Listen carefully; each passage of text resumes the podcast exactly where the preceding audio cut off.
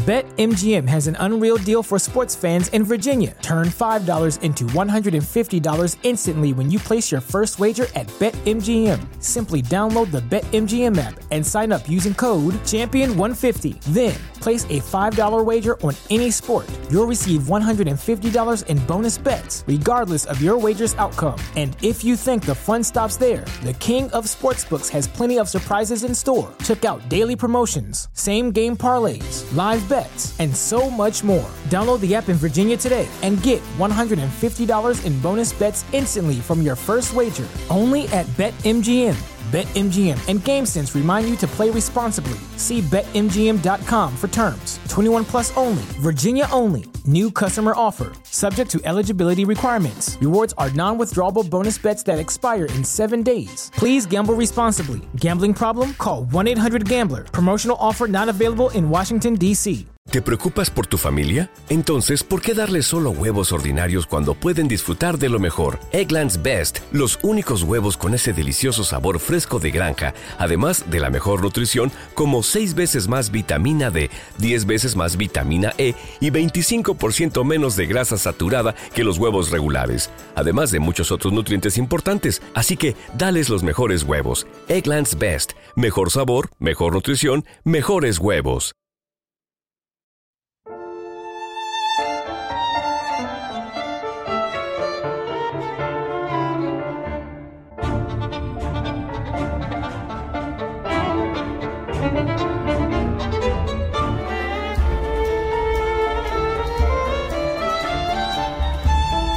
Ana Karenina, de Lev Talstov.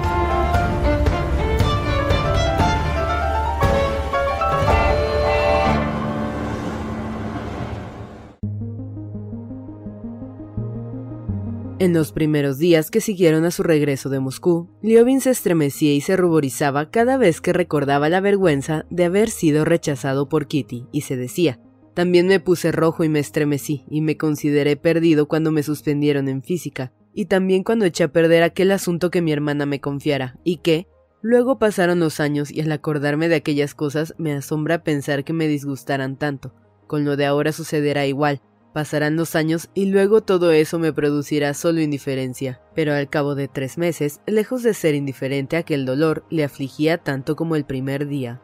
No podía calmarse porque hacía mucho tiempo que se ilusionaba pensando en el casamiento y considerándose en condiciones para formar un hogar, y sin embargo aún no estaba casado y el matrimonio se le parecía más lejano que nunca. Liobin tenía la impresión, y con él todos los que le rodeaban, de que no era lógico que un hombre de su edad viviese solo. Recordaba que poco antes de marchar a Moscú, había dicho a su vaquero Nicolás, hombre ingenuo con el que le gustaba charlar, ¿Sabes que quiero casarme, Nicolás? Y Nicolás le había contestado rápidamente, como sobre un asunto fuera de discusión. Ya es hora, Constantino Dmitrievich.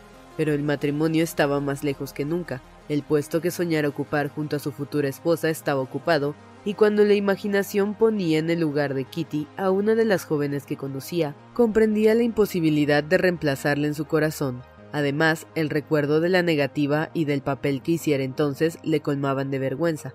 Por mucho que se repitiese que la culpa no era suya, este recuerdo, unido a otros semejantes que también le avergonzaban, le hacían enrojecer y estremecerse.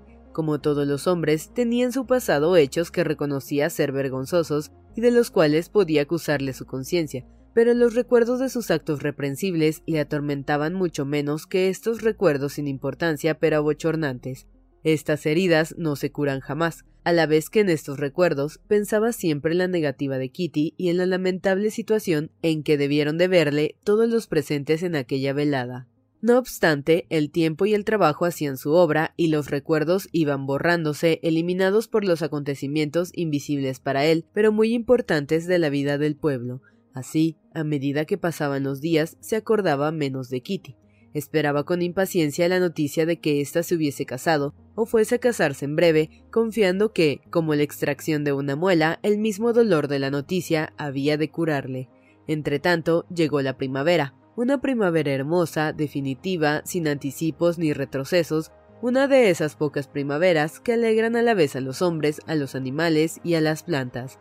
Aquella espléndida primavera animó a Liobin, fortaleciéndole en su propósito de prescindir de todo lo pasado y organizando de modo firme e independiente su vida de solitario. A pesar de que muchos de los planes con que había regresado al pueblo no se habían realizado, uno de ellos, la pureza de la vida, lo había conseguido, no sentía la vergüenza que habitualmente se experimenta tras la caída y así podía mirar a la gente a la cara sin rubor.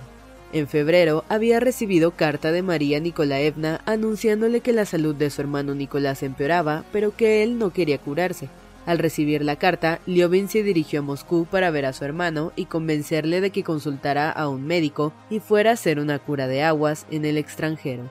Acertó a convencer a Nicolás y hasta supo darle el dinero para el viaje sin que se irritara, con lo cual Liobin quedó muy satisfecho de sí mismo. Además de la administración de las propiedades, lo que exige mucho tiempo en primavera, y además de la lectura, aún le quedó tiempo para empezar a escribir en invierno una obra sobre economía rural.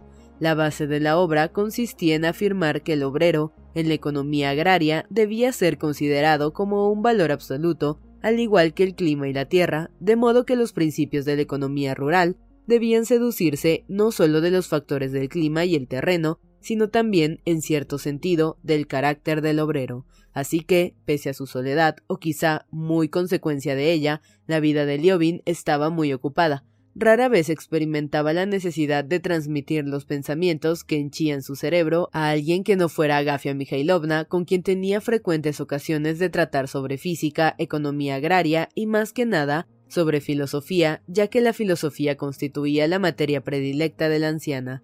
La primavera tardó bastante en llegar. Durante las últimas semanas de Cuaresma, el tiempo era sereno y frío. Por el día, los rayos solares provocaban el deshielo, pero por las noches el frío llegaba a 7 grados bajo cero. La tierra, pues, estaba tan helada que los vehículos podían andar sin seguir los caminos. Hubo nieve los días de Pascua, pero el segundo de la semana pascual sopló un viento cálido, se encapotó el cielo y durante tres días y tres noches cayó una lluvia tibia y rumorosa. El jueves el viento se calmó y sobrevino una niebla densa y gris como para ocultar el misterio de las transformaciones que se operaran en la naturaleza. Al amparo de la niebla se deslizaron las aguas, crujieron y se quebraron los hielos, aumentaron la rapidez de su curso los arroyos turbios y cubiertos de espuma, y ya en la Krasnaya Gorka se disipó la niebla por la tarde, las grandes nubes se deshicieron en nubecillas en forma de vellones blancos, y el tiempo se aclaró y llegó la auténtica primavera. Al salir el sol matinal, fundió rápidamente el hielo que flotaba sobre las aguas y el aire tibio se impregnó con las emanaciones de la tierra vivificada.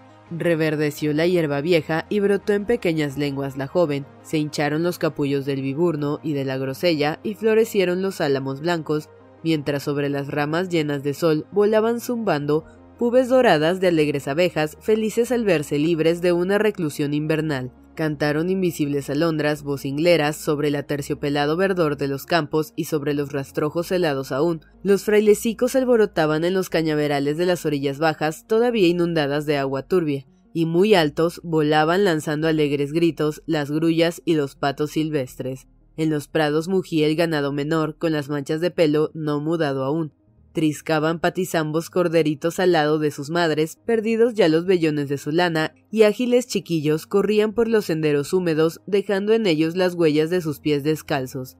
En las albercas se oía el rumor de las voces de las mujeres, muy ocupadas en el lavado de su colada, a la vez que en los patios resonaba el golpe de las hachas de los campesinos que reparaban sus aperos y sus arados.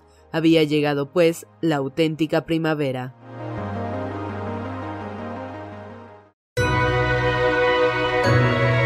Liobin se calzó las altas botas. Por primera vez no se puso la pelliza, sino una podevka de paño. Luego salió para inspeccionar su propiedad, pisando ora finas capas de hielo, ora el barro pegajoso, al seguir las márgenes de los arroyos que brillaban bajo los rayos de sol.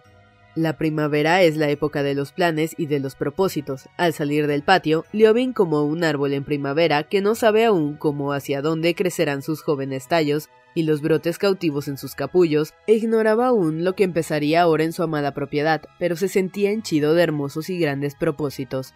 Ante todo, fue a ver el ganado. Hicieron salir al cercado las vacas de reluciente pelaje que mugían deseando marchar al prado.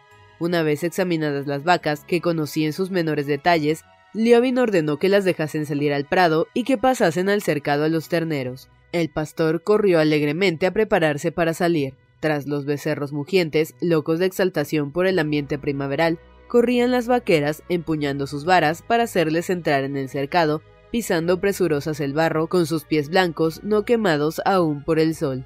Una vez examinadas las crías de aquel año, los terneros lechales eran grandes como las vacas de los campesinos y la becerra de la pava, mayor aún.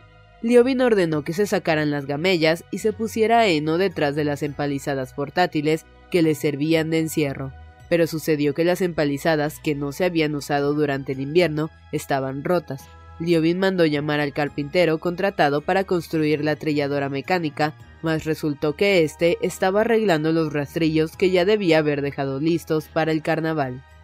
Liobin se sintió contrariado. Le disgustaba no poder salir de aquella desorganización constante del trabajo contra la cual luchaba desde hacía años con todas sus fuerzas. Según se informó, las empalizadas, al no ser empleadas en invierno, habían sido llevadas a la cuadra y por ser empalizadas ligeras, construidas para los becerros, se estropearon. Para colmo, los rastrillos y aperos que habían ordenado que reparasen antes de terminar el invierno y para lo cual habían sido contratados tres carpinteros no estaban arreglados aún y los rastrillos solo los reparaban ahora cuando ya era hora de empezar los trabajos. Liobin envió a buscar al encargado, pero no pudo esperar y enseguida salió también él en busca suya. El encargado, radiante como todo en aquel día, vestido con una zamarra de piel de cordero, volvía de la era rompiendo una brisna de hierba entre las manos. ¿Cómo es que el carpintero no está arreglando la trilladora? Ayer quería decir al señor que era preciso arreglar los rastrillos, que ya es tiempo de labrar. ¿Por qué no los han arreglado en invierno? ¿Para qué quería el señor traer entonces un carpintero? ¿Y las empalizadas del corral de los terneros? He mandado llevarlas a su sitio. No sabe uno qué hacer con esta gente, dijo el encargado gesticulando. Con quien no se sabe qué hacer es con este encargado y no con esta gente, observó Liobin irritado, y gritó ¿Para qué le tengo a usted? Pero recordando que con aquello no resolví el asunto, se interrumpió, limitándose a suspirar. ¿Qué? ¿Podemos sembrar ya? preguntó tras breve silencio. Mañana o pasado podremos sembrar detrás de Turquino. ¿Y el trébol? He enviado a Basilio con Michka, pero no sé si podrán porque la tierra está todavía muy blanda. ¿Cuántas decianatas de trébol ha mandado usted a sembrar? Seis. ¿Y por qué no todas? El saber que habían sembrado seis decianatas y no veinte le disgustaba todavía más. Por teoría y por su propia experiencia, Liobin sabía que la siembra de trébol solo daba buenos resultados cuando se sembraba muy pronto, casi con nieve, y nunca pudo conseguir que se hiciese así. No tenemos gente. ¿Qué quiere que hagamos? Tres de los jornaleros no han acudido hoy al trabajo. Ahora semen. Habrían debido hacerles dejar la paja. Ya lo he hecho. ¿Dónde están pues los hombres? Cinco están preparando el estiércol, cuatro aventan la avena para que no se estropee Constantino Dmitrievich. Liobin entendió que aquellas palabras significaban que la avena inglesa preparada para la siembra se había estropeado, ya por no haber hecho lo que él ordenara. Ya le dije por la cuaresma que aventase la avena, exclamó Liobin. No se apure, todo será su tiempo. Liobin hizo un gesto de disgusto y se dirigió a los cobertizos para examinar la avena antes de volver a las cuadras. La avena no estaba estropeada aún. Los jornaleros la tomaban con palas en vez de vaciarla directamente en el granero de abajo. Liobin dio orden de hacerlo así y tomó dos hombres para encargarles la siembra del trébol, con lo que su irritación contra el encargado se calmó en parte. Además, en un día tan hermoso resultaba imposible enojarse. Ignacio dijo al cochero que con los brazos arremangados lavaba la carretela junto al pozo. ¿Ensilla un caballo? ¿Cuál, señor? Colpic. Bien, señor. Mientras ensillaban, Liobin llamó al encargado que rondaba por allí y para hacer las paces le habló de sus proyectos y de los trabajos que habían de efectuarse en el campo. Habría que acarrear pronto el estiércol para que quedase terminado antes de la primera siega. Había que labrar incesantemente el campo más apartado para mantenerlo en buen estado. La siega debía hacerse con la ayuda de los jornaleros y media con ellos. El encargado escuchaba atentamente y se le veía esforzarse para probar las órdenes del amo, pero conservaba el aspecto de desesperación y abatimiento tan conocido por Liobin y que tanto le irritaba, con el que parecía significar todo está muy bien, pero al final haremos las cosas como Dios quiera. Nada disgustaba a Liobin tanto como aquella actitud, pero todos los encargados que había tenido habían hecho igual. Todos obraban del mismo modo con respecto a sus planes. Por eso Liobin no se enfadaba ya, sino que se sentía impotente para luchar contra las fuerzas que dijérase primitiva del como Dios quiera, que siempre acababa por imponerse a sus propósitos. Veremos si puede hacerse Constantino Dmitrievich, dijo al fin el encargado. ¿Y por qué no ha de poder hacerse? Habría que tomar quince jornaleros más y no vendrán. Hoy han venido, pero piden setenta rublos en el verano. Liobin cayó. Allí, frente a él, estaba otra vez aquella fuerza. Ya sabía que por más que hiciera, nunca lograba hallar más de 38 a 40 jornaleros con salario normal. Hasta 40 los conseguía, pero nunca pudo tener más. De todos modos, no podía dejar de luchar. Si no vienen, envía a buscar obreros a Sura y a Chefirovska. Hay que buscar. Como enviar enviaré, dijo tristemente Basilio Fedorich, pero los caballos están otra vez muy debilitados. Compraremos caballos. Ya sé, añadió Liobin riendo, que ustedes lo hacen todo con lentitud y mal, pero este año no les dejaré hacerlo a su gusto. Lo haré yo mismo. No sé cómo lo hará porque ya ahora apenas duerme. Para nosotros es mejor trabajar bajo el ojo del amo. Ha dicho usted que están sembrando el trébol detrás de Beresovidol. Voy a ver cómo lo hacen, dijo Liobin, y montó en Colpic el caballito bayo que le llevaba el cochero. No podrá usted atravesar el arroyo, le gritó este. Iré por el bosque en ese caso y al rápido paso del caballo, cansado de la larga inmovilidad y de que relinchaba el pasar de los charcos, impaciente por galopar, salió del patio cubierto de barro y se halló en pleno campo. Si en el corral, entre el ganado, se sentía contento, ahora en el campo se sintió más alegre aún.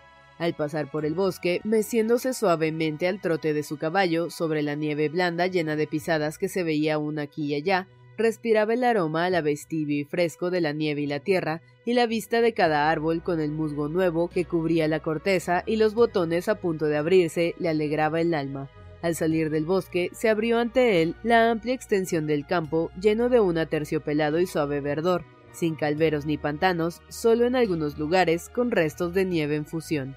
No se enojó siquiera al ver la yegua de un aldeano que con su potro pastaban en sus campos, limitándose a mandar a un trabajador que los hiciera salir de allí, ni tampoco con la estúpida y burlona respuesta del campesino Ipat, a que encontró en el camino, y que al preguntarle ¿Qué Ipat? ¿Sembraremos pronto? le contestó Antes hay que labrar, Constantino Dmitrievich. Cuanto más se alejaba Liobin, más alegre se sentía, y sus planes de mejora de la propiedad se le aparecían a cual mejor plantar estacas en todos los campos mirando al sur, de modo que la nieve no pudiese amontonarse, dividir el terreno en seis partes cubiertas de estiércol y tres de hierba, construir un corral en la parte más lejana de las tierras, cavar un depósito para el abono y hacer cercas portátiles para el ganado. Con ello habría 300 deciatinas de trigo candeal, 100 de patatas, 150 de trébol, sin descansar para nada la tierra. Embargado por estas ilusiones, Liobin conduciendo cuidadosamente su caballo por los colindes para no pisar las plantas, se acercó a los jornaleros que sembraban el trébol. El carro con la simiente no estaba en el prado, sino en la tierra labrada, y el trigo invernizo quedaba aplastado y removido por las ruedas y por las patas del caballo. Los jornaleros permanecían sentados en la linde, probablemente fumando todos una misma pipa. La tierra del carro, con la que se mezclaban las semillas, no estaba bien desmenuzada y se había convertido en una masa de terrones duros y helados. Viendo al amo, el jornalero Basilio se dirigió al carro y Minchka empezó a sembrar. Aquello le hizo muy mal efecto, pero Liobin se enojaba pocas veces contra los jornaleros. Cuando Basilio se acercó, Liobin le ordenó que sacase el caballo del sembrado. No hace ningún daño, señor. La semilla brotará igualmente, dijo Basilio. Hazme el favor de no replicar y obedece a lo que te digo, repuso Liobin. Bien, señor, contestó Basilio, tomando el caballo por la cabeza. Hay una siembra de primera, dijo Adulador. Pero no se puede andar por el campo. Parece que lleva uno un put de tierra en cada pie. ¿Por qué no está cribada la tierra? preguntó Liobin. Lo está, lo hacemos sin la criba, contestó Basilio. Tomamos las semillas y deshacemos la tierra con las manos. Basilio no tenía la culpa de que le dieran la tierra sin cribar, pero el hecho le indignaba a Liobin. En esta ocasión, Liobin puso en práctica un procedimiento que había ya empleado más de una vez con eficacia, a fin de ahogar en él todo disgusto y convertir en agradable lo ingrato. Viendo a Michka, que avanzaba arrastrando enormes masas de barro en cada pie, se apeó, tomó la sembradora de manos de Basilio y se dispuso a sembrar. ¿Dónde te has parado? preguntó a Basilio. Este indicó con el pie el sitio al que había llegado, y Liobin comenzó a sembrar, como pudo, la tierra mezclada con las semillas. Era muy difícil andar, la tierra estaba convertida en un barrizal. Liobin, tras recorrer un surco, empezó a sudar y devolvió la sembradora a Basilio. En verano, señor, no me riña por este surco, dijo Basilio. ¿Por qué? preguntó alegremente Liobin, sintiendo que el remedio empleado le daba el resultado que esperaba. En verano lo verá, el surco será diferente de los otros. Mire usted cómo ha crecido lo que yo sembré la primavera pasada. Yo, Constantino Dmitrievich, procuro hacer el trabajo a conciencia como si fuera para mi propio padre. No me gusta trabajar mal, ni permito que otros lo hagan. Así el amo queda contento y nosotros también. Se le ensancha a uno el corazón viendo esa abundancia, añadió Basilio mostrando el campo. Qué hermosa primavera, ¿verdad, Basilio? Ni los viejos recuerdan otra parecida. He pasado por mi casa porque el viejo ha sembrado tres octavas de trigo. Dice que crecen tan bien que no puede distinguirse del centeno. Hace mucho que siembran trigo. Desde hace dos años, cuando usted nos enseñó a hacerlo. Se acuerda que nos regaló dos medidas. De ello vendimos una parte y sembramos el resto. Bien, desmenuza con cuidado la tierra, dijo Liovin acercándose al caballo. Y vigila a Michka. Si la siembra crece bien, te daré 50 copex por desiatana. Muchas gracias, pero ya estamos contentos de usted sin necesidad de eso. Liobin montó y se dirigió al prado en el que sembraron el trébol el año anterior y que ahora estaba preparado y arado para sembrar trigo. El trébol, que había crecido mucho en el rastrojo, estaba ya muy alto. Su vivo verdor destacaba entre los secos tallos de trigo del año pasado y la cosecha prometía ser significativa. El caballo de Liobin se hundía hasta las corvas y con sus patas chapoteaba vigorosamente, luchando por salir de la tierra medio helada. Como no se podía pasar por el campo arado, el caballo solo pisaba fuerte allí donde quedaba algo de hielo, pero en los surcos, ablandados por el deshielo, el animal se hundía hasta los jarretes. El campo estaba muy bien arado, de allí a dos días se podría trabajar y sembrar, todo era hermoso y alegre. Liobin regresó vadeando el arroyo, esperaba que las aguas hubiesen bajado ya, y en efecto pudo pasar, espantando al hacerlo a una pareja de patos silvestres. Seguramente hay también chochas, pensó Liobin, y el guardabosque, al que encontró al doblar el camino dirigiéndose a casa, le confirmó su suposición. Liobin se encaminó a casa al trote largo a fin de tener tiempo para comer y preparar la escopeta para la tarde.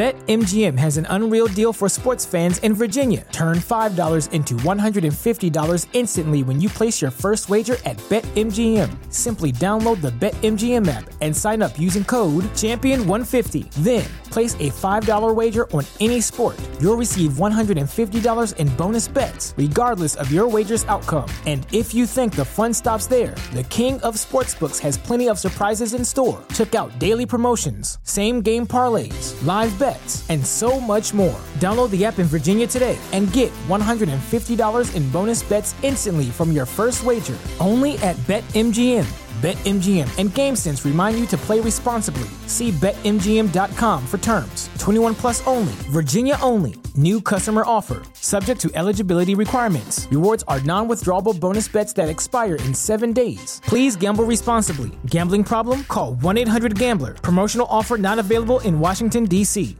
¿Te preocupas por tu familia? Entonces, ¿por qué darles solo huevos ordinarios cuando pueden disfrutar de lo mejor? Eggland's Best, los únicos huevos con ese delicioso sabor fresco de granja, además de la mejor nutrición, como 6 veces más vitamina D, 10 veces más vitamina E y 25% menos de grasa saturada que los huevos regulares, además de muchos otros nutrientes importantes. Así que, dales los mejores huevos. Eggland's Best, mejor sabor, mejor nutrición, mejores huevos.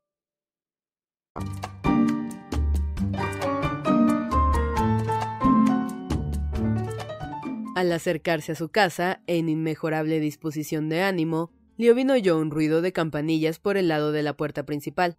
Ha venido alguien por ferrocarril, pensó. Es la hora del tren de Moscú. ¿Quién será? Mi hermano Nicolás.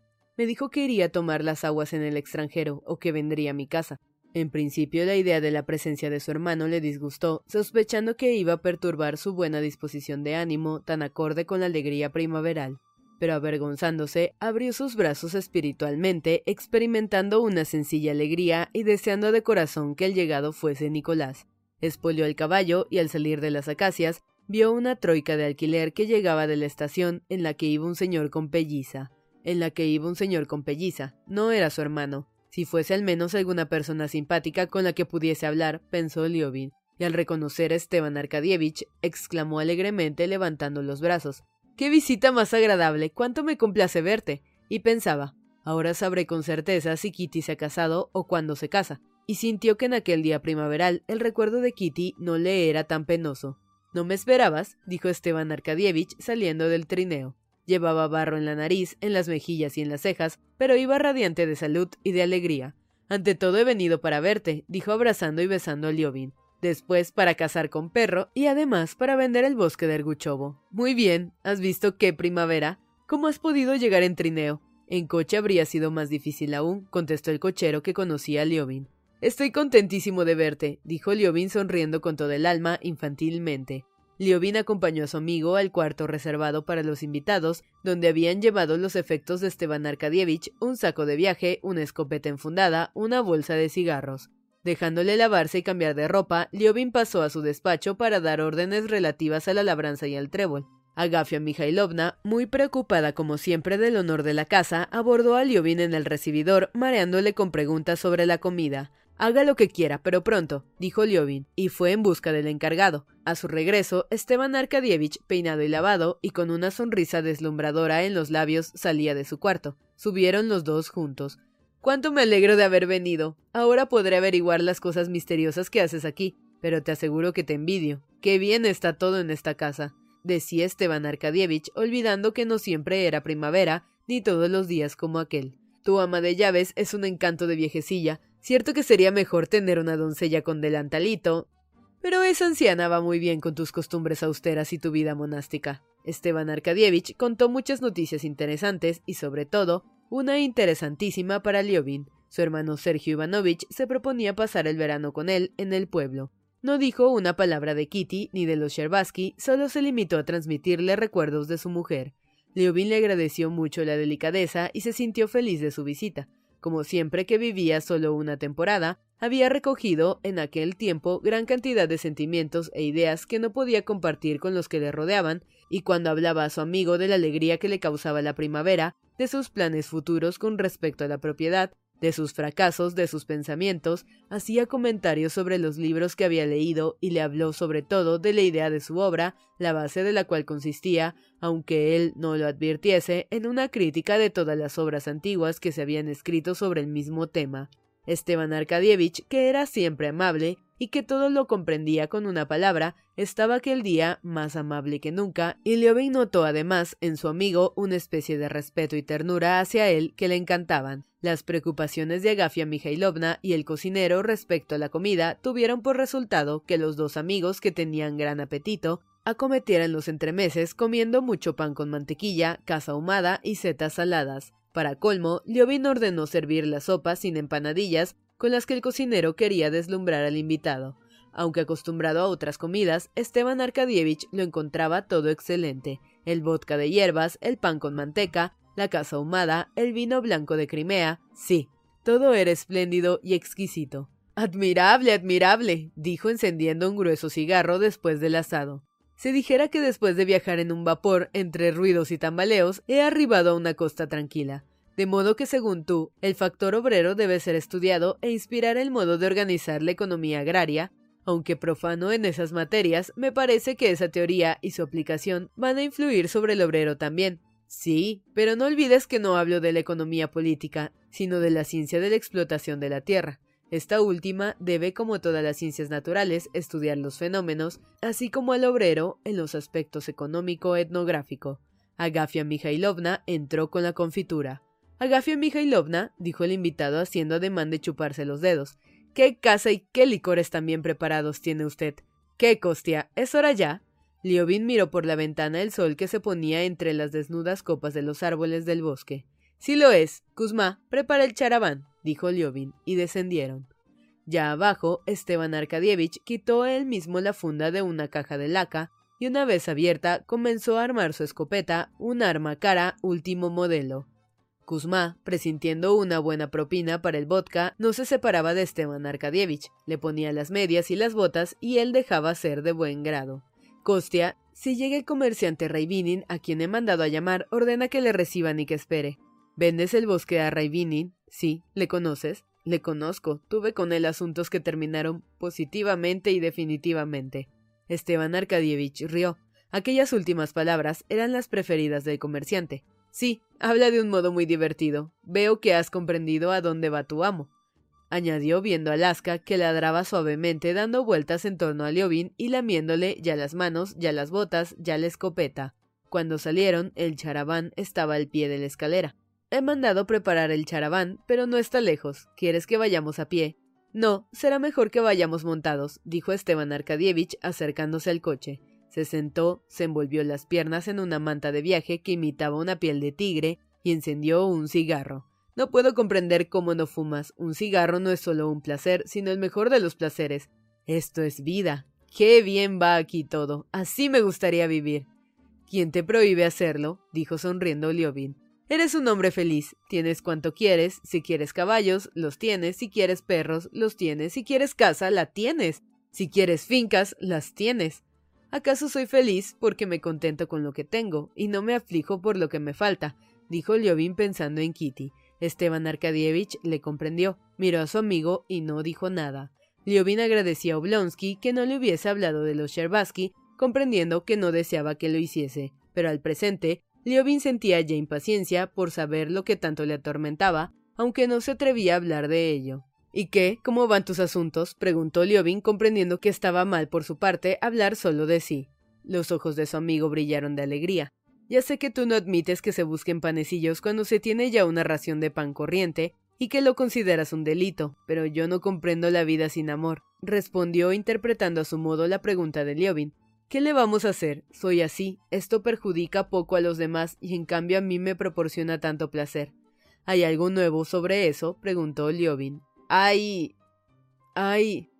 ¿Conoces ese tipo de mujer de los cuadros de Ocean? Esos tipos que se ven en los sueños, pues mujeres así existen en la vida y son terribles. La mujer, amigo mío, es un ser que por más que lo estudies, te resulta siempre nuevo. Entonces vale más no estudiarlo. No, un matemático ha dicho que el placer no está en descubrir la verdad, sino en el esfuerzo de buscarla. Liobin escuchaba en silencio y a pesar de todos sus esfuerzos, no podía comprender el espíritu de su amigo. Le era imposible entender sus sentimientos y el placer que experimentaba estudiando aquella especie de mujeres.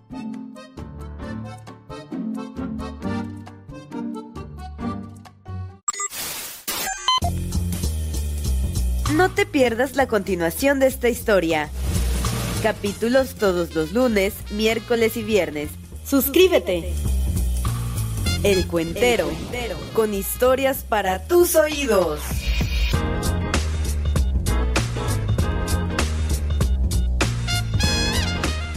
BetMGM has an unreal deal for sports fans in Virginia. Turn $5 into $150 instantly when you place your first wager at BetMGM. Simply download the BetMGM app and sign up using code Champion150. Then, place a $5 wager on any sport. You'll receive $150 in bonus bets, regardless of your wager's outcome. And if you think the fun stops there, the King of Sportsbooks has plenty of surprises in store. Check out daily promotions, same game parlays, live bets, and so much more. Download the app in Virginia today and get $150 in bonus bets instantly from your first wager only at BetMGM. BetMGM and GameSense remind you to play responsibly. See BetMGM.com for terms. 21 plus only, Virginia only. New customer offer, subject to eligibility requirements. Rewards are non withdrawable bonus bets that expire in seven days. Please gamble responsibly. Gambling problem? Call 1 800 Gambler. Promotional offer not available in Washington, D.C.